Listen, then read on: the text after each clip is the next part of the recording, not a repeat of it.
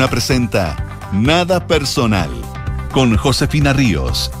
Auspicio de Zurich Global Investing APB. Duna. Sonidos de tu mundo. 7 de la tarde. Buenas tardes. Oh. No. Vamos, Kike, dale, dale, dale, dale, por favor. 7 de la tarde con un minuto. Yo los quería engañar y quería decirle a todos los auditores que lo logré y que estaba solo aquí. Que era tu programa. que era mi este, programa después de tantos años. Ah, lo lograste. ¿Cómo estás, José Ríos? bueno, estamos en nada personal, viernes 24 de febrero de 2023. Bien, pues, muy bien, acá en los territorios. Qué bueno. ¿Dónde- Desclasifiquemos al tiro. Sí, por supuesto. Se escucha, Sí, desclasifiquemos al tiro. se escucha que está ¿Sí? en los territorios. ¿ah? Ah, ¿no se escucha muy bien? No, se escucha bien, se escucha bien. Solamente ah, ya, porque me he preocupado, he hecho todo un trabajo de campo. No, pero es, la, es solamente la distancia. Ah, sí, Sí. sí, sí. Que eso- Pero no de alma, No. porque ahí estoy, muy Yo sé presente. que tú estás aquí con nosotros. ¿Cómo estás? ¿Qué tal tu día? Oye, bien, muy bien, muy bien. Estoy acá en la región de Valparaíso. Perfecto. Costa. Está medio nublado, fíjate acá. Sí, Quinta Costa. Quinta Costa. Viendo, eh, ¿Vas al festival el día de hoy? No, no, No. no, es que hoy día no, día no, no, no está tan bueno hoy día. Era, No, no era ayer el día, parece. Sí, ayer, Ah. porque, bueno, Cristina, Ayer era el día, hoy día como que no conozco a nadie. hoy día está Camilo, que es un No colombiano, lo conozco. colombiano que canta. No, no, debe ser bueno. Está ¿Ya? Leila ¿Quién Roth más? en el humor, que es una No te la conozco tampoco. estandapera argentina. ¿Ya? Y cierra la noche Nicky Nicole, ¿Ya? que es una Tampoco sé quién es. trapera argentina. Ya, y pero tenía, tararéate una canción famosa. ¿De quién? De Nicky Nicole. Ah, no, me pillaste. No, yo canto muy ¿No mal. viste tampoco? bueno, recítala entonces. No, pero, pero sí, ¿No? Nicky Nicole es muy conocida, probablemente es de la. De ¿Muy la conocida para quién? ¿Para los niños de 7 años en adelante? ¿De 7 a 15?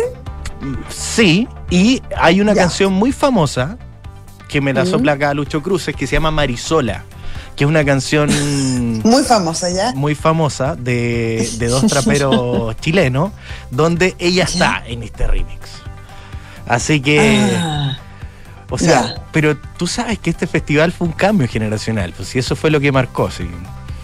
sí, no, absolutamente. Pero hubo cierto. mm, Estuvo Fito, Cristina Aguilera. Que los son- Jaiba. Los Jaivas, por supuesto. Claro, entonces había para todos los públicos, pero en general los platos fuertes, eh, artistas que están girando por América Latina, Mm. son para un público más centennial que Más millennial. joven. Sí. Más joven que yo. Yo Sí. estoy muy feliz de que no haya cantado Maná. Que no haya cantado. Está muy No, feliz. no me gusta. Estoy muy feliz. Oye, pero yo, No me gusta Maná. yo no, entendí. Maná, no. eh, cancelaron la presentación porque el, el vocalista tenía un pro- le dolía la guata. No, tenía un problema en la pierna. Ah, la pierna, ¿ya? Pero se podría haber ¿Y cantado qué podía, sentado. podía po. cantar sentado? ¿Sí o Hay no? tanto que canta sentado. O sea, Sí, está como yo- a moda cantar sentado. ¿Te acuerdas de Dave Grohl de los Foo Fighters? Él se quebró ¿Cantaba la pierna sentado? en un se quebró la pierna en un concierto y se hizo como una especie ¿Ya? de trono con varias guitarras y estuvo tocando una ¿Ya? gira completa casi con sentado con la guitarra. po. Ahí tenés rockero Bueno, de el verdad. Puma, el Puma, en su momento cuando tuvo uno de sus problemas cardíacos, Sí, también se pegó una gira cantando sentado. Y con balón de bien. oxígeno. Y con balón de ese más, Sí, más aperrado todavía. para ¿Sí? que veas. Pero bueno, No, yo encuentro bien, bien merengue al de Maná. ¿Cómo se llama? Fer creo que se llama, ¿no? Richie? Fer, es que Fer, mira, sí. se llama, no, no, no podía ser de otra forma. Pero bueno. Ya, pon- pongámonos serios. Pasan otras cosas en el país, sí. Oye, em, nuevo, nuevo informe de los incendios. Eh, llevamos más de 20 días de la emergencia, 23 días, si es que no me equivoco. Y, mm, y claro, lo que se conoció hoy día es que el- la mayoría, la gran, el gran porcentaje de damnificados están en la región del Biobío, un 77% estaría en esa región y un 25% de las hectáreas consumidas está en la Araucanía, pero bastante por detrás de lo que ha sido dañado en el, en el Biobío. Después vendría Ñuble, Ujú. la región metropolitana y em, después un poco más abajo ya la quinta región y O'Higgins. Claro, una emergencia que primero se centró en el Ñuble y después fue avanzando. Probablemente la región del Biobío fue la más afectada, donde también hubo más afectación de viviendas. Eh, y a la Araucanía, donde también eh, la afectación fue importante, o sea, 25% de las hectáreas quemadas, pero afortunadamente no hubo ninguna afectación de viviendas. Entonces, por ejemplo, todos los bonos de reconstrucción y las viviendas de emergencia que está entregando eh, el gobierno están destinadas en su mayoría para la región del Biobío, donde hay comunas como Santa Juana, donde eh, la emergencia fue bastante grande, casi el 70% del territorio de la comuna de Santa Juana fue afectado por las llamas. Sí, oye, em, se supo también que van a mm, retrasar las clases, el comienzo de clase en tres comunas de la región del Biobío. Em, es un caso excepcional, eh, pero claro, creo que bueno es Santa Julia, si no me equivoco, y, dos más que se me, se me olvidaron en este momento. Eh, va a afectar a casi cerca de 13.000 niños, pero la verdad que las condiciones en esa comuna eh, impiden el comienzo de clase eh, para, el 6, que es cuando comienzan oficialmente las clases en todo Chile. Claro, son 14 establecimientos que se vieron afectados en estas tres comunas y en concreto van a partir el 14 de marzo, un día días después. No, no va a ser una suspensión tan larga. Eh, lo que es bueno para los estudiantes que ya han sido en su mayoría todos reasignados a distintos colegios para que puedan continuar con sus estudios. Esa era una preocupación bien latente que tenían las autoridades locales y claro, se hace mucho más importante después de tantos años de pandemia donde mm. probablemente eh, estos estudiantes tuvieron también algún grado de interrupción en, su estudio eh, en lugares que son más complicados para incluso la conectividad y donde clases online no son tan fáciles como no, no hay, porque no hay buena no hay buena conectividad eh, inalámbrica tampoco llega mucho el internet en muchas de esas partes así que hay complicaciones extraordinarias. Otra de las preocupaciones Quique son las que se centran para este fin de semana, si bien em, hay, hay, bastante más control sobre los focos de incendio, hay cierta preocupación sobre lo que puede pasar este fin de semana, ya que eh, los pronósticos de altas temperaturas en las regiones desde el, Bio, desde el Biobío hasta Valparaíso son bien preocupantes. En algunas partes excederían los 33 grados con altos, con, con, eh, con vientos bastante fuertes y bajos niveles de humedad. Por lo tanto, eh, el llamado a la precaución eh, es más importante que nunca, porque justo cuando ya se empieza a controlar y a calmar eh, en muchas partes es importante em, que la gente sea especialmente cuidadosa para que no se activen otros focos de incendio en lugares que hasta el momento se han visto librados de ellos. Claro, eh, es porque la, alerta de altas temperaturas rige desde la región de Valparaíso hasta el Biobío. Entonces son regiones que han visto una afectación de incendios forestales bastante más bajo.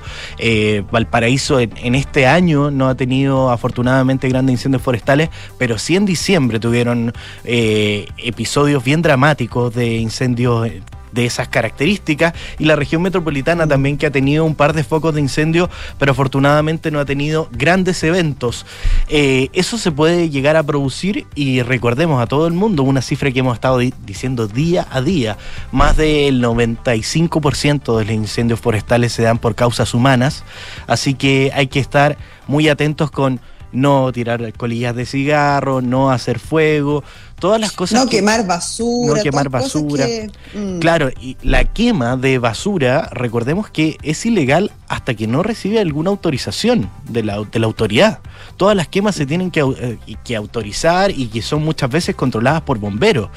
Así que, eh, pero en el tiempo que estamos viviendo, ya la autoridad ha sido tajante en decir no hay ninguna quema de basura ni quema de, otro tipo que está autorizada en este periodo tan complicado donde se forman estos puntos rojos con esta combinación de humedad, eh, viento y calor que hace que si se produce cualquier tipo de fuego ahí, el fuego se va a expandir de manera bien rápida.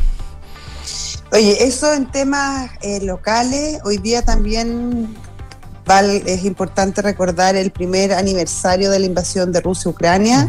Eh, toda esta semana y en especial este día ha estado marcado por la conmemoración de esa fecha. Han hablado eh, líderes mundiales alrededor del mundo, bueno, en Chile, en Latinoamérica, pero también en Europa, en Estados Unidos, los miembros de la OTAN, también eh, desde Rusia y el propio Zelensky. Em, se han hecho balances, se conoció también la propuesta de paz eh, que hace China, el presidente, su presidente Xi Jinping, que bueno, no dejó contentos a muchos, pero por lo menos un avance eh, a vista de otros respecto al camino que podría seguir esta guerra. Vamos a estar conversando de eso más adelante porque obviamente ha sido uno de los temas que se ha tomado la agenda hoy día. Sí, la, propuesta ayer Juan Pablo Iglesias la, la anunciaba pero no, no aprendió mucho. Es que no era muy propuesta, la verdad era como un, más bien una declaración de intenciones. Claro, eh, sentémonos a la mesa con la leí yo. claro, y si bien es cierto, no es menos cierto. Y bueno, claro, eh, advierte sobre la peligrosidad de que escale a una guerra nuclear, pero vuelve a hacer hincapié en la responsabilidad que tienen estados externos en esta invasión y de alguna manera sigue respaldando a Rusia en sus intentos expansionistas.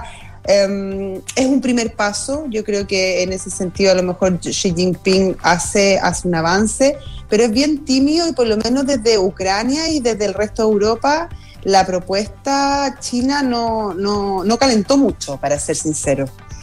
Claro, pero sí eh, apaga un poco el fuego que existía sobre todo desde eh, la Unión Europea, que decía que ya tenían algunos indicios de información de inteligencia que decían que mm. China ya estaba listo para empezar a proveer armas a Rusia en esta escalada bélica, lo que haría que la situación se tensionara mucho más. Entonces, bueno, esta... Ahora lo desmintieron los chinos, los chinos dijeron que era absolutamente falso eso. Bueno, pero si existía la preocupación, probablemente algo, algo sabían eh, la gente de la Unión Europea. ¿Te acuerdas al principio? ¿Te acuerdas hace un año, un poco, un poco más de un año, cuando la inteligencia norteamericana advertía sobre eh, las intenciones de Rusia de invadir Ucrania y que la desmentían por todas partes y que resultó ser cierta y se resultó ser cierto incluso mucho antes incluso de lo, de lo que se creía. Por lo tanto, em, claro, hay veces que estos organismos de inteligencia que son sumamente sofisticados manejan una, una mucho más información y información mucho más... Em, verdadera y precisa de lo que muchos del, resto del mundo creemos. Así que bueno, eh, ya la intención está, vamos a ver si sigue avanzando Xi Jinping en este viaje a Rusia, que sería eh, quizás una señal más concreta de las intenciones que tiene sobre este territorio, pero sí una China que se muestra muy preocupada por los alcances que puede tener este conflicto y que cambia un poco este, esta acción más, más pasiva que había tenido eh, y que, claro, en los consejos generales de Naciones Unidas había apoyado a Rusia para que los otros miembros no la pudieran sancionar. Pero en lo concreto eh, no había demostrado ninguna actitud de, tampoco muy conciliadora sobre el tema. Así que este primer paso ayuda y sobre todo ayuda por de quién viene, la potencia que tiene China para la balanza. El papel que representa. Claro, en la cual se, se mueve el mundo. Bueno, son las 7 de la tarde, 15 minutos, estás en Duna. Nada personal.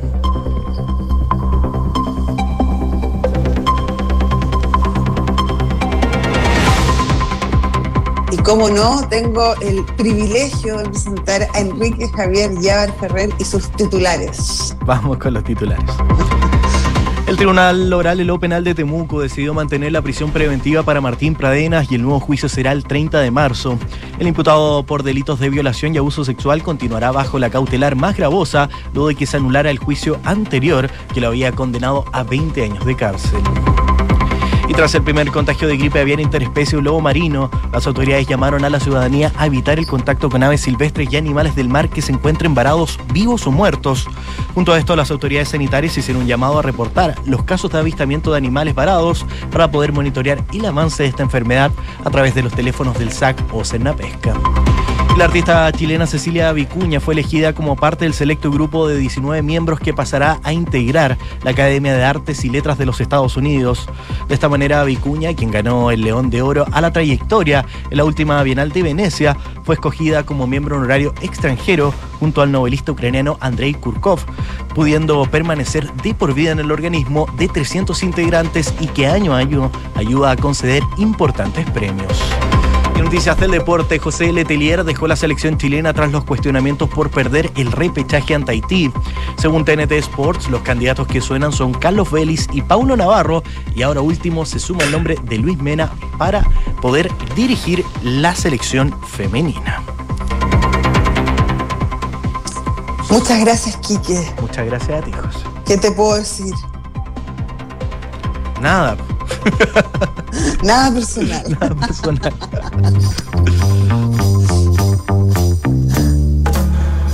Son los infiltrados en nada personal. Ya está con nosotros Paula Catena, periodista de política de La Tercera. ¿Cómo estás, Paula? Bien. Hola, Paula. Hola, ¿qué tal? Estoy como instalándose recién. Ajá, bien, pero no te tiempo. escucho No, bien. no. A ver. ¿No? Ahí se arreglan. ¿A, a quién? ¿A mí no? Sí, ahí, que, sí. que de repente, de repente los desconectan, Paula, hacen una jugarreta, los duendes. No, pero ahí sí, ahí sí, ahora No, sí te escucho. Estaba Ah, conectado. Ya, qué bueno. Es que se escuchaba bajito, quizás yo estoy un poco sorda. Puede ser. No, Eh, se- puede ser, bueno, ahí yo no me meto. La verdad. Paula, ¿qué nos traes Bueno. el día de hoy? Es un poco, eh, ya estamos casi modo, modo campaña. En los próximos días va a empezar el periodo de propaganda electoral y así es como cada partido se está, eh, cada lista también que se inscribió esto de cara al Consejo Constitucional, eh, donde se tienen que elegir estos 50 integrantes en las próximas elecciones de mayo, están eh, afinando sus estrategias. Y en el caso del Partido Republicano, la estrategia que va a tener principal se va a centrar en eh, la figura de José Antonio Cast, ex abanderado presidencial de ese partido. Y bueno, el despliegue eh, va a estar, dicen, en esa colectividad eh, centrada en él, y esto quiere decir que se va a desplegar en terreno. De hecho, eh, comentan en el partido que se va a desplegar dentro de los próximos días con los candidatos en las distintas regiones del país. Ayer hubo una jornada, una sesión eh, de fotografías de él con, em, con estas cartas que van. Recordemos que el Partido Republicano tomó la decisión de no pactar con Chile Vamos, que es el conglomerado de oposición de derecha, que era lo lógico que en algún momento se pensó que podía ocurrir. Sin embargo, eh, optaron por estos caminos eh, separados, por lo que también se teme que ahí haya una, que con la dispersión de votos, eh, de alguna forma salgan perjudicados. Entonces, Aquí la apuesta para el Partido Republicano, dicen en la derecha, es importante porque primero va a ver cuánto pesa la figura de José Antonio Cast en estos comicios. Recordemos que en las parlamentarias pasadas, que en el Partido Republicano obtuvo en el Senado eh, solo un representante, que es el Rojo Edwards. Menciono esto porque en las elecciones del Consejo Constitucional la, el sistema electoral es el mismo que para elegir a los senadores, entonces esa es como la vara de medición que tienen en la previa y por lo tanto eh, la idea del Partido Republicano es superar con creces esto en el entendido de que también ahora eh, esperan que eh, esté mucho más fuerte y la figura de José Antonio Cast también contribuya a tener un mejor desempeño electoral. Paula, una pregunta para entender, porque en el fondo eh, el, eh, el Partido Republicano se ha opuesto a cualquier cambio a la Constitución, en el sentido de que pueden haber reformas menores, pero ellos son muy defensores de la actual Constitución. Entonces, de alguna manera, este recorrido y esta, mm, esta campaña es como, de alguna manera, una anticampaña. En el fondo, es elegir a personas que de alguna manera van a votar todo en contra para defender lo que hoy existe? Bueno, esa es una de las, de, la, de las cosas que yo creo que se va a despejar una vez ya esté funcionando el Consejo Constitucional, porque lo que ellos dicen, al menos con antelación, es que no van con un ánimo de torpedear el proceso, sino de defender eh, las ideas de ellos, que sí están dispuestos a conversaciones y a entrar eh, en discusiones que para llegar a acuerdos en, en temas constitucionales, pero que el ánimo de ellos, al menos en principio, no es torpedear. Pero finalmente eso es lo que hay que ver después en la la práctica, si es que finalmente obtienen candidatos que, o sea, personas que salgan electas, hay que ver cuál va a ser el comportamiento que va a tener el Partido Republicano ya con sus representantes elegidos, porque eh, recordemos lo que pasó un poco en la convención eh, constitucional, la extinta convención, donde eh, un sector eh, de la derecha finalmente se mostró, de Chile Vamos, se mostró con esta disposición al diálogo y hubo otra que rápidamente se comenzó a restar y que eh, terminaban rechazando varias de las iniciativas y eso impedía también lograr acuerdos más amplios. Entonces, esa fue la experiencia de cómo se comportó en ese momento un sector, no digo que todos, sino un sector de, de la derecha y ahora hay que ver si es que esto se va a volver a replicar o no.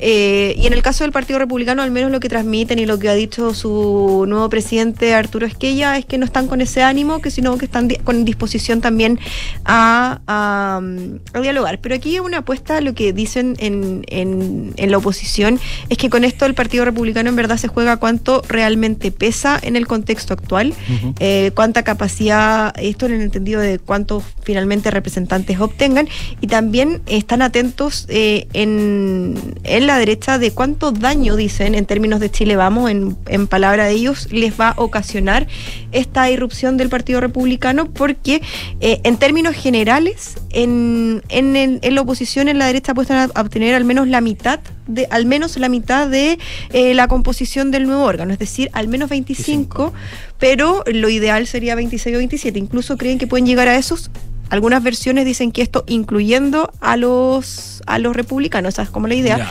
Y en esa disputa hay que ver cuánto terreno les quita efectivamente em, el Partido Republicano a las cartas de Chile. Vamos, esto en un contexto en que las cartas del Partido Republicano son bastante eh, desconocidas en comparación a las apuestas que ha llevado, por ejemplo, la región metropolitana Chile Vamos como con figuras como el exministro Rodrigo Delgado. Claro, por ejemplo, ayer creo que yo me enteré que eh, Ricardo Ortega, por ejemplo, que fue comandante en jefe de la FACH, estaba postulando por el Partido Republicano, independiente por el Partido Republicano. Pero la apuesta sería, eh, en definitiva, poder replicar más o menos la conformación del Senado actual. Eso sería más o menos. Claro, actualmente la derecha, la oposición tiene eh, la mitad, 25. De esos son 24 eh, de Chile Vamos y uno es del Partido Republicano, que tiene que ver con lo que les mencionaba el Rojo Edwards, que fue Rojo Edwards, mm. digo, pronuncié mal, con, con con esta composición. Entonces, al menos es replicar eh, lo que tienen actualmente en el Senado, dado que las características de la elección eh, es la misma en términos electorales y de cómo se obtienen los escaños. Entonces, esa es como la, base con la que un, con, un con un representante no es mucho lo que puedan marcar o hacer dentro del Consejo. No, y por lo, por lo mismo la apuesta de ellos es al menos obtener, o sea, lo que dicen es entre 4 y 6 pero incluso algunos están más optimistas de que pueden llegar a siete. Al menos ellos dicen que eh, lo ideal es obtener, creen que en las regiones en donde se eligen cinco cupos, al menos van a obtener uno. Pero Paula, ahí hay también un riesgo, porque en el fondo, como bien comentabas tú, eh, las figuras no son tan conocidas, por lo menos respecto a su competencia con, Chile Vamos, que es su competencia más directa, mm. y obviamente están usando la figura de José Antonio Cas, que es su líder indiscutido, obviamente para promover estas listas, pero de irles mal eh, es también un riesgo para José Antonio Cast. Em, o sea, claro. ¿Cómo esto podría impactar en, sus pretensiones políticas? Claro, es que por eso también es una, es, una apuesta que primero va a, a ver eh, cuánto capital político todavía mantiene eh, José Antonio Cast desde la segunda vuelta presidencial. Ahí recordemos que en el balotaje obtuvo más de 3 millones de votos que esperan todavía estén, o sea, la apuesta del partido es que esos, votos todavía estén eh, con adhesión a José Antonio y que sirvan a la hora de hacer campaña y que vuelvan a apoyarlo, o sea, utilizando su figura en las distintas regiones y apoyando a los candidatos, eso tenga un efecto positivo en términos de desempeño electoral. O sea, por eso es tan gravitante en este caso eh, la apuesta por eh, José Antonio Cast, en un contexto en que él también continúa, como dices tú, con estas aspiraciones políticas. O sea, al menos lo que se ha dicho es que parte de su diseño es, bueno, mantenerse en la palestra pública justamente eh, porque tiene aspiraciones de volver a competir en las futuras presidenciales. Eso es lo que incluso eh, dijo en una entrevista con eh, la tercera esquella, que la apuesta del Partido Republicano es volver a reconstruir, dijo Chile, con Cast en la moneda. Eso fue, mm, es lo que han dicho. Entonces, eso es parte de un diseño. Entonces, si es que hay un mal desempeño, también es algo que se le va a cobrar respecto del liderazgo y es un golpe al liderazgo de, de José Antonio Cast, sin duda. Claro, pero por ejemplo, es que estoy viendo la figura, acá en la región metropolitana está el profesor Luis Silva, que le dicen, eh, y haciendo un símil, eh, iría por, por el mismo distrito donde ganó Rojo Edwards. Claro. Claro, pero es una figura, Rojo Edwards era bastante más conocido que el profesor Luis Silva. Es que por eso va a ser importante el despliegue. Y además que ahí se juegan figuras como eh, Rodrigo Delgado, está Gloria Hood, está Rabinet, o sea, hay otras figuras de otros partidos que también pueden em, generar adhesión y por lo mismo también está la preocupación de cuánto eh, va a repercutir la, mm, dispersión de votos que hay para esa zona. Y finalmente, cuánto se. Ahí al menos, mira, los más optimistas dicen que eh, la derecha debería obtener tres cupos en la región metropolitana. Y al menos uno de ellos debería ser del partido de republicanos. Claro, y, en la Araucanía quizá es donde tienen una, o sea, haciendo los símiles con la, primera vuelta, por ejemplo, en la Araucanía el Partido Republicano le va bien y ahí tienen a Héctor Urban, que es hijo de René Urban y que dentro de, de, de ese territorio es una persona bien conocida. Bueno, en general la, Araucanía es una zona que es eh, de las zonas fuertes de, la derecha, o sea, históricamente y hace tiempo que es una zona fuerte y donde eh, arrasa generalmente en los comicios em, este sector político. Y a José Antonio Castro en esa zona en las elecciones presidenciales le fue muy bien. Entonces, lo lógico es que al menos también ellos ahí obtengan también un escaño, al menos eso también es la apuesta que tienen.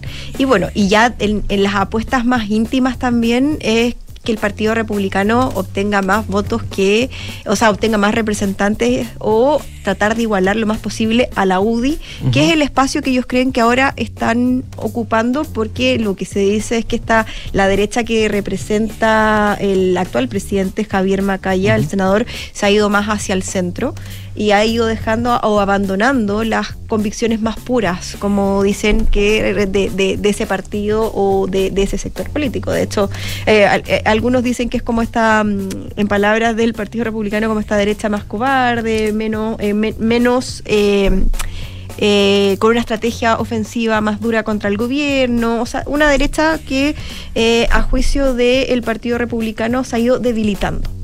Ya. Entonces, bueno. más dialogante. o sea, en términos que quizás para el común, sí, para ellos una, una derecha más blandengue. Más blanda. Oye, Paule, ¿cómo estarán las relaciones de los parlamentarios de Chile Vamos con republicanos? Que eso está interesante también ver cuánto se van a afectar, porque en algún minuto estuvieron bien coordinados. Después, para la acusación constitucional contra el ministro Giorgio Jackson, se rompió la mesa entre ellos eh, y la, la acusación constitucional que vino después, que no me recuerdo, ¿quién fue, José? Yuri Jackson y... Eh, para la, ex ministra de, de Justicia. La ex ministra de Justicia, Marcela, Río. Ahí se pasaron la cuenta. Eh, y ahora, por ejemplo, con estas comisiones investigadoras que, que está impulsando la UDI sobre la responsabilidad política de los incendios, yo he visto más disposición de algunos parlamentarios del oficialismo que de republicanos de apoyarlo. No sé cómo, cómo estarán esas. Bueno, es que ahí tienes que, por, lo mismo, tienen esta disputa un poco de, eh, de cómo se diferencian también dentro de la misma, de la misma derecha. Y ahí el Partido Republicano la apuesta a ir ocupando espacios que anteriormente ocupaba la UDI, también eh, mostrarse, eh, como con un proyecto político más ordenado, que presenta ofensivas que están bien, eh, con muchos antecedentes. Ese es el discurso que ellos dicen para afuera. Y en general em, tienen estas rencillas de, eh, de, pasarse en ocasiones ciertos costos políticos, y, pero más allá de eso, lo que se transmite es que en que algunas materias van a lograr, van a tener coincidencias y en otras van a eh, distanciarse. Por ejemplo, en principio, al menos en el Partido Republicano, habría voluntad de, em, de apoyar estas comisiones investigadoras en caso de que se concreten y estas sesiones en sala especiales, o sea, están con el ánimo también de colaborar en eso. O sea, no, no creo que en ese, en ese aspecto vayan a tener mayores diferencias, pero sí podrían tenerlas en nuevas ofensivas, como por ejemplo interpelaciones, acusaciones constitucionales, donde sí quieren matar, o sea, marcar, digo, ciertos matices. Paula Catena, muchísimas gracias por este ya adelanto de lo que se viene en las campañas para el Consejo Constitucional. Todavía estamos en, modo vacaciones, pero obviamente los partidos ya se están preparando para una mm, campaña que es corta además. Recordemos que las elecciones son el 7 de mayo, así que... Mm, va, va, va, a ser mucho más pronto lo que, lo que creemos y me imagino que ahí hay harto trabajo eh, que estarán haciendo los partidos que iremos conociendo de a poco. Claro, por etapa, por etapa iremos contando. tal cual. Gracias, Paula. Que estén muy bien, cuídense. Paula. Tú también, muchas gracias. Siete de la tarde. Siete de la tarde. no hemos pisado todo. 31 minutos. Estás en duna. Nada personal.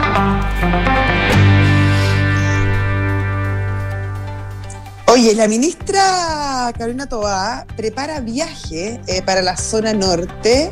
Eh, todo esto con la idea de afinar todos los detalles para el despliegue del ejército en la frontera. Eh, recordar que la Contraloría ya tomó razón del decreto para despegar a las Fuerzas Armadas en el norte de nuestro país, que te acuerdas que ayer anunciaron que lo habían retirado porque había que hacer ciertos detalles, bueno, eso ya se corrigió. Em, no solamente se aclararon bien los lugares en los que van a poder participar, van a poder actuar más bien las, Fuerzas Armadas, sino que también eh, la forma en lo que tienen que hacer, de, la, la forma en que tienen que eh, hacer estas operaciones y los ciertos plazos. Por ejemplo, eh, en las, en, cuando detienen a una persona, y cuando, cómo las tienen que informar, que eran cosas, que eran ciertos detalles que habían quedado un poco eh, no muy claros según la Contraloría, todo eso ya se afinó, así que ya estamos a puertas de, de, que comience a operar este, este dictamen que, claro, que requiere bastante organización y como conversamos hace algunos días, también mucha preparación por parte de las Fuerzas Armadas que tienen que aprender a hacer un trabajo para, los, para el cual no fueron formados. Por lo tanto, ahí también hay todo un trabajo de, educación, de, aprender una nueva cultura y de, en el fondo, funcionar en temas para los cuales tradicionalmente no, no, no habían sido llamados las Fuerzas Armadas. Claro, lo, lo, que pasa en concreto se van a cumplir los plazos que anunciaba la ministra Carolina Tobá cuando retiró este decreto. Eh, se repone ayer eso de las 22 30 horas y la Contraloría toma rápidamente razón. Ella va a llegar y se va a personal para ver cómo funciona esto. Recordemos que ayer el presidente de la Cámara de Diputados nos decía que estaban todos los parlamentarios del norte con bastante esperanza de lo que puede pasar ahí y también en constante evaluación de cómo va a ser la gestión que van a desarrollar en concreto las Fuerzas Armadas en el lugar. 7 de la tarde, 34 minutos. Estás en duda. Nada personal. Y se empieza a acabar el verano y queremos saber algo que año a año es complicado para toda la gente que vuelve de vacaciones, el retorno a Santiago. Las autoridades estiman que casi 350 mil vehículos van a volver este fin de semana, la última semana de febrero. Para conversar sobre esto estamos en el teléfono con el teniente coronel de la Prefectura de Tránsito y Carreteras, Manuel Roco de Carabineros de Chile. ¿Cómo está, teniente coronel? Hola, muy buenas tardes, Enrique. Muy buenas tardes, buenas, Josefina. Buenas tardes, teniente. ¿Cómo se preparan para este super domingo? Yo no sé si le han puesto nombre, siempre tienen como nombres estos, estos protocolos, estas organizaciones. No sé si, si lo han bautizado y básicamente cuáles son las disposiciones que se están estableciendo para lograr que este regreso a la capital sea lo más normal posible. Bueno, en realidad los servicios que nosotros desarrollamos en las vías del país eh, tienen la denominación los fines de semana como ruta segura. Y en realidad, efectivamente, tenemos un flujo estimado inferior a 350 mil vehículos de, de retorno y de un poco más de 270 mil vehículos de salida. Lo que, siendo honesto, no es no es tan alto tampoco. O sea, no es no es algo que, que tengamos que esperar grandes congestiones ni nada por el estilo. De todas formas, los flujos se van a ver un poco demorados, sobre todo de la ruta 68, que viene desde Valparaíso. Principalmente el día domingo, posterior a las 19 horas, es cuando ya se empiezan a incrementar un poco los flujos hasta por lo menos las 23 horas. Perfecto, teniente coronel. ¿Y, para eso hay, hay alguna planificación de, de vías 3x1 o se va a mantener el tránsito normal? Por supuesto, o sea, siempre tenemos posibilidad en conjunto con el Ministerio de Obras Públicas y las respectivas concesionarias de hacer algún tipo de medidas de mitigación. Particularmente este fin de semana es posible implementar un 3x1 en la ruta 68, pero tampoco es seguro que se haga porque, vuelvo a repetir, que los flujos no son tan altos. Y esto se implementa cuando tenemos en realidad congestiones que, que abarcan varios kilómetros porque si no pasa, no, no tiene el efecto deseado tampoco, sino que simplemente impide un poco la salida. Conversamos con Manuel Rocco, teniente coronel de la Prefectura de Tránsito y Carreteras de Carabineros de Chile. Teniente, quería preguntarle, siempre me he preguntado yo quería hacerle la pregunta aprovechando que lo tenemos acá, ¿cómo se hace ese cálculo? ¿Cómo se hace la estimación de cuánta gente va a viajar un día? Porque claro, uno dice estamos domingo, fin de mes, de febrero, uno supone que hay mucha gente que regresa de, a, la capital, donde vive mucha gente, y también me imagino gente que volverá también a, otras zonas desde Santiago. Eh, ¿Por qué se establece que este fin de semana sería distinto a lo que fue eh, un domingo el año pasado en las mismas circunstancias? ¿Cómo se hace el cálculo? Bueno, en realidad el cálculo no lo hacemos nosotros, el cálculo lo hace la respectiva autopista y este cálculo se lo presentan al MOP y nos envían el cálculo a Carabineros para poder tener estimaciones y poder determinar los servicios que sean necesarios para la respectiva autopista. Y esto se hace en base a múltiples variables, en realidad, que uno es la variable histórica, que es en la misma fecha del año pasado aproximadamente cuántos vehículos salieron y cuántos vehículos entraron, también algo más reciente de los vehículos que han salido y entrado durante el último tiempo en los fines de semana y también van otros índices en el aumento del parque vehicular, el aumento de la población o índices económicos también muchas veces se, se incluyen para poder hacer estas proyecciones que por lo demás son bastante aceptadas regularmente. Claro, hay una, hay una estimación que, en general no, no se equivoca eh, muchas veces.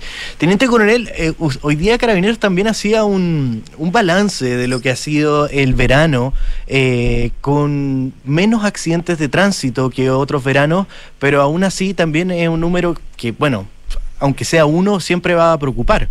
¿Cómo ha sido el balance de los hechos vehiculares, los incidentes que se han presentado durante este verano 2023? Bueno, exactamente. También eh, es complejo hablar del tema porque es información que está sujeta a validación. Ya. No tenemos los datos específicos ni depurados de este de este año. No obstante, se puede señalar claramente que tenemos una disminución, tanto en accidentes como en víctimas fatales producto de los siniestros viales. Y tal como usted decía, o sea, no es nada para alegrarse, si tenemos que, que lamentar todas las víctimas que hemos tenido eh, y no, no podemos cantar victoria aunque tengamos menos que el año pasado, pero la idea es ir reduciendo cada vez más. O sea, estas familias que se han visto afectadas durante el presente año eh, por los fallecidos, que este año lamentamos 222 pérdidas de vida humana. O sea, 226. Claro, mucho. Lo que, lo que ha corrido el año es bastante.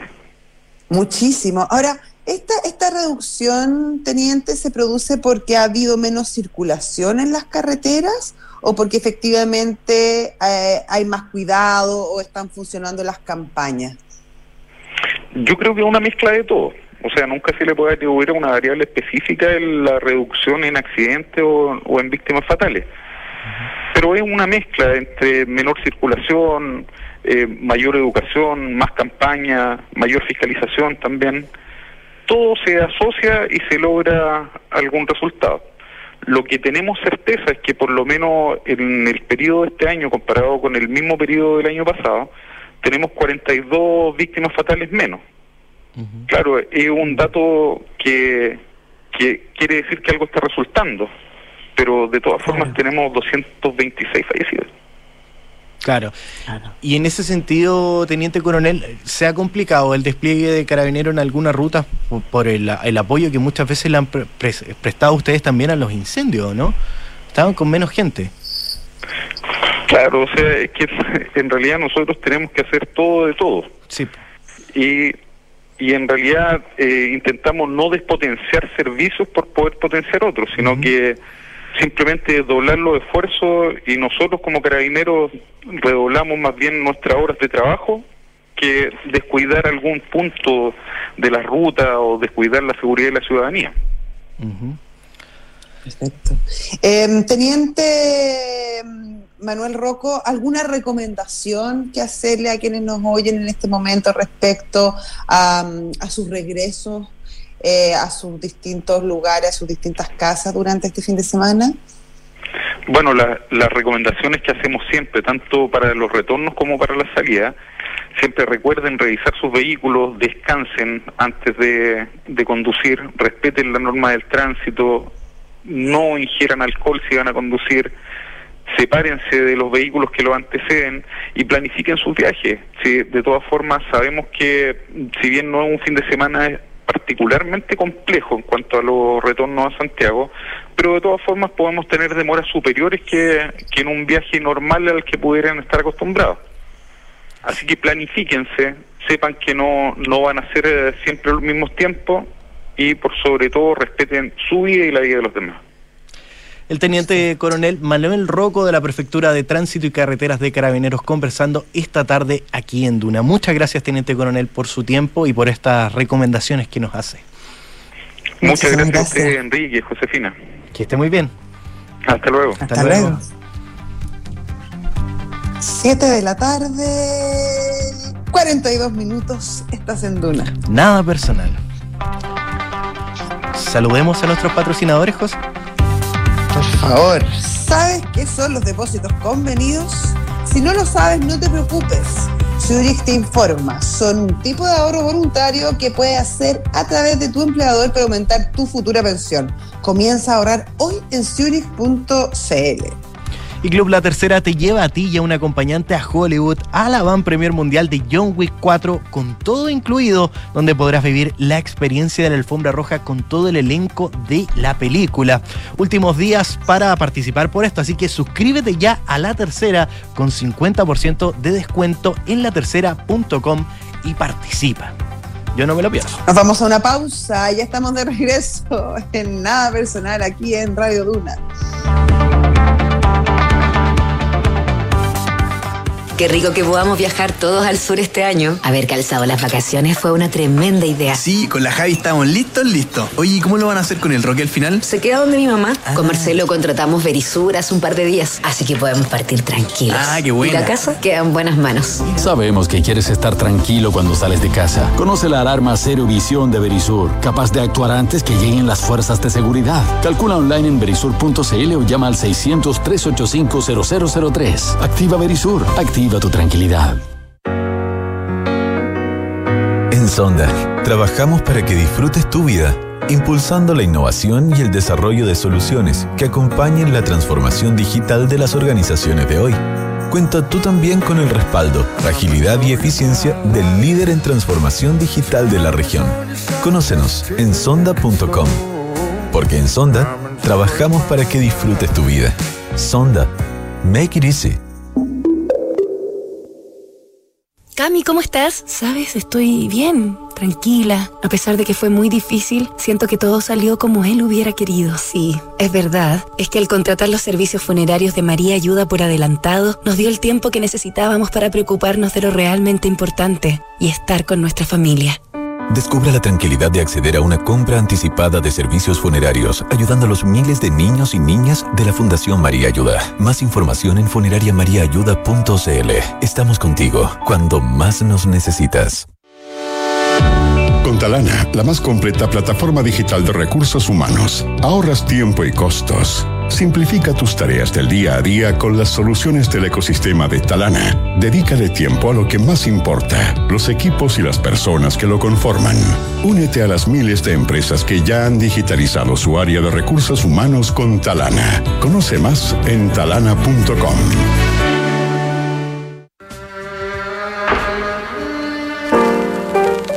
soy Francisco Aravena y junto a Bárbara Espejo los queremos invitar a una nueva temporada de Sintonía Crónica. Este año revisaremos la historia de los primeros discos de nuestros artistas favoritos en Sintonía Crónica Debut, de lunes a viernes a las ocho y media, aquí en Duna, Sonidos de tu Mundo.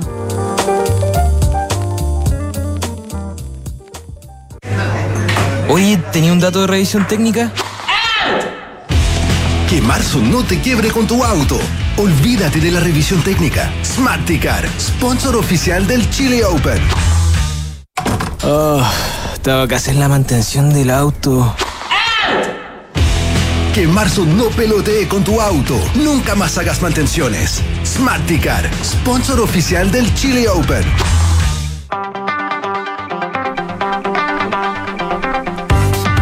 Siete de la tarde, 46 minutos, estás en Duna. Nada personal.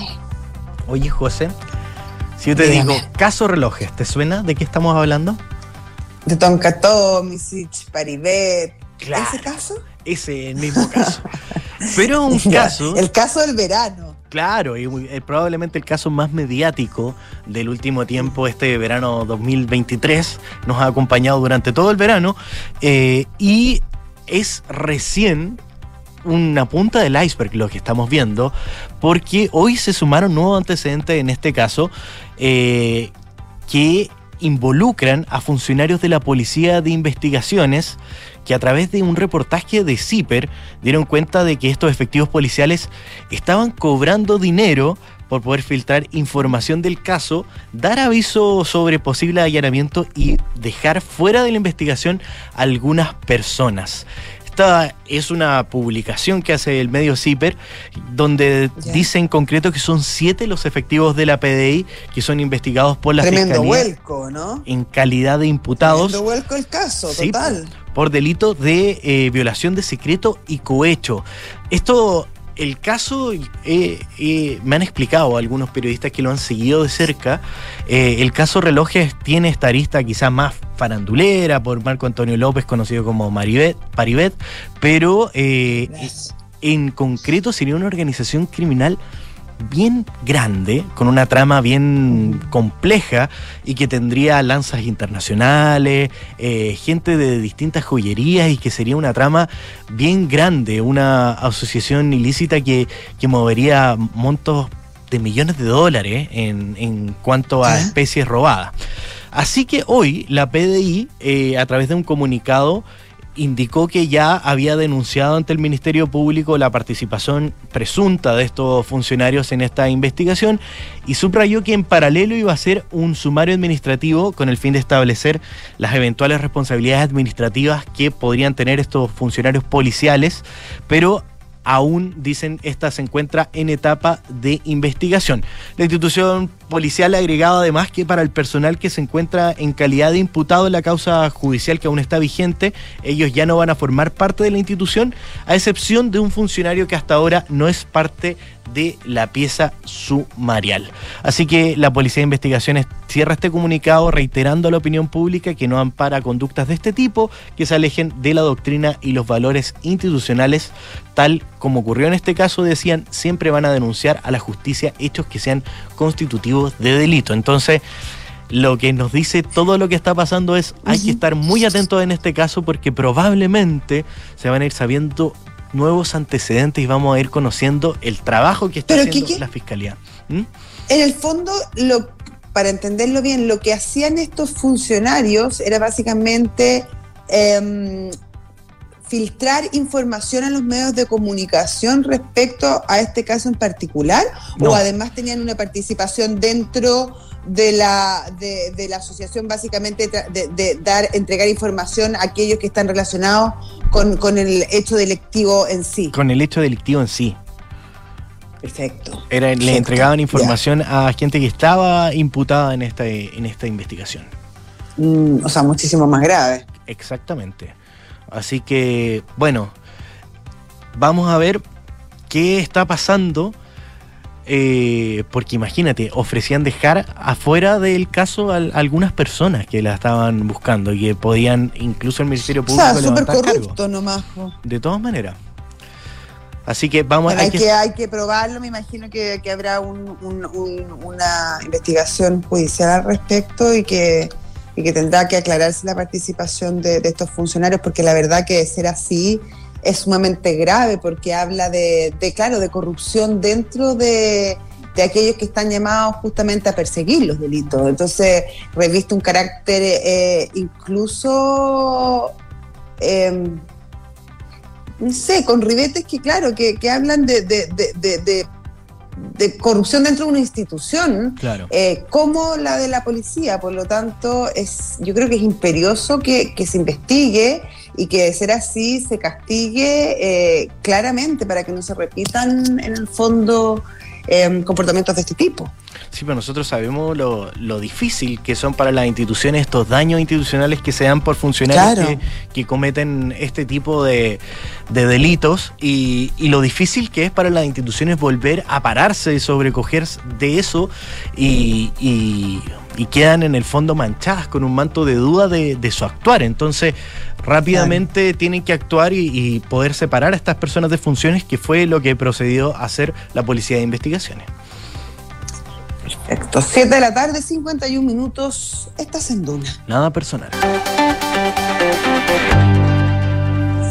Y antes de irnos, Quique, yo creo que es importante mm, dedicarle algunos minutos a Ucrania, a estos 365 días que ya, por los cuales ha prolongado la, la invasión de Rusia en ese país europeo. Lo que se pensó que iba a ser una guerra corta, eh, fulminante, donde los rusos iban a hacer del Donbass. Y mm, de otros sectores importantes de Ucrania se ha transformado en una guerra difícil, donde el pueblo ucraniano ha mostrado una fortaleza eh, impresionante, claramente apoyado por las fuerzas de Occidente agrupadas en la OTAN. Han recibido bastante ayuda, no solamente militar, sino que financiera y de inteligencia, principalmente de Estados Unidos y sus aliados, pero que tiene que presenta mucha incertidumbre de cómo va a seguir. Eh, ha tenido impactos en la economía mundial, eh, en el aumento del precio de las materias primas, de los cereales, del petróleo, del gas del gas licuado, eh, ha tenido también muchas implicancias en la geopolítica, principalmente el continente europeo, también en las relaciones entre las distintas potencias, por ejemplo, y también cómo, cómo entra China y otras naciones en, este juego bélico que es sumamente peligroso y que ha tenido además eh, nuevos capítulos como por ejemplo la decisión de Rusia de mm, congelar su participación en el único tratado antibélico que aún perduraba, que era el New START. Em, si bien probablemente esto es una estrategia más bien política que militar y todos dicen los expertos que este era un tratado que hace bastante tiempo Rusia había dejado de cumplir, obviamente que agrega nuevos elementos a una guerra que ha sido sumamente desgastadora, probablemente la más dura desde eh, la Segunda Guerra Mundial. Claro, que tuviéramos memoria de, de una guerra que, que pudiera involucrar de, manera tan protagónica a Occidente completo, una guerra que ha mm. tomado por minutos ribetes de guerra fría eh, entre estas tres superpotencias que muchas veces han opinado Estados Unidos que ha mandado eh, ayudas ya probablemente por más de 10 mil millones de dólares en armamento a Ucrania, eh, Rusia que hace propiamente lo suyo con la invasión y China que había sido un aliado permanente de Rusia y que hoy está buscando estos nuevos esfuerzos de paz. Acá en nuestro país, eh, cuando se cumplió este año, el día de hoy, la Cancillería hizo también un comunicado donde indicó que el gobierno de Chile reitera su condena al país agresor y hace un llamado para que la Federación de Rusia respete la independencia, la soberanía y la integridad territorial de Ucrania, así como el derecho internacional y los convenios de Ginebra, señala este documento que envió la Cancillería el día de hoy.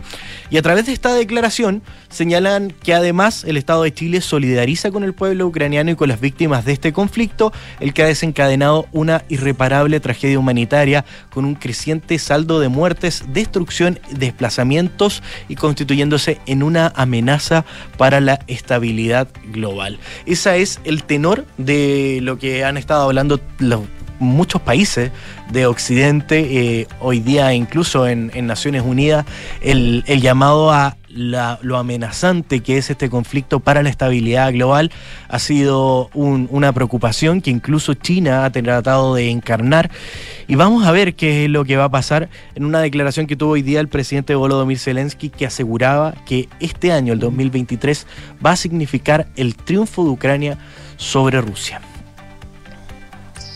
Estará, está por verse, ojalá que, se le ponga pronto fin a, la guerra. La verdad que, como decías tú, la cantidad de muertos, expatriados, familias divididas, niños que han quedado huérfanos y así un montón de otras tragedias que han ocurrido durante este año, em, terminen lo más pronto posible. Porque la verdad que, claro, las, las guerras como, como hecho político son dramáticos, pero cuando vamos a las historias personales, de aquellos que las viven son tantísimo peor. Así que es de esperar que este aniversario, este primer aniversario, sirva también para la reflexión y para mm, que los líderes, aquellos que tienen el poder de tomar decisiones, eh, tomen decisiones eh, que finalmente favorezcan a quienes gobiernan, a los ciudadanos, a las personas que tratan de vivir y desarrollarse en paz. ¿Nos despedimos, Kiki? Nos vamos, sí. Para que puedas. Sí, hasta. Yo te dejo en libertad para que puedas hacer tu informe territorial, que vamos a estar preguntándotelo el lunes. Muy atento. Sí. yo estoy. Y tú, tú también, tú tienes que hacer todo tu trabajo territorial en las terrazas. En las terrazas. Estuve haciendo, no me escuchaste. Estuve. no, no te puedes. En el aire fresco con el polo. No, no, no, no estuve en ningún lado, estuve acá. No. ¿Ya? ya, ante esa escena de celo, mejor nos despedimos, José. Nos vemos el lunes. Un abrazo, que les vaya muy bien. Quédense en Duna y nuestra sección musical. Chao. Chao.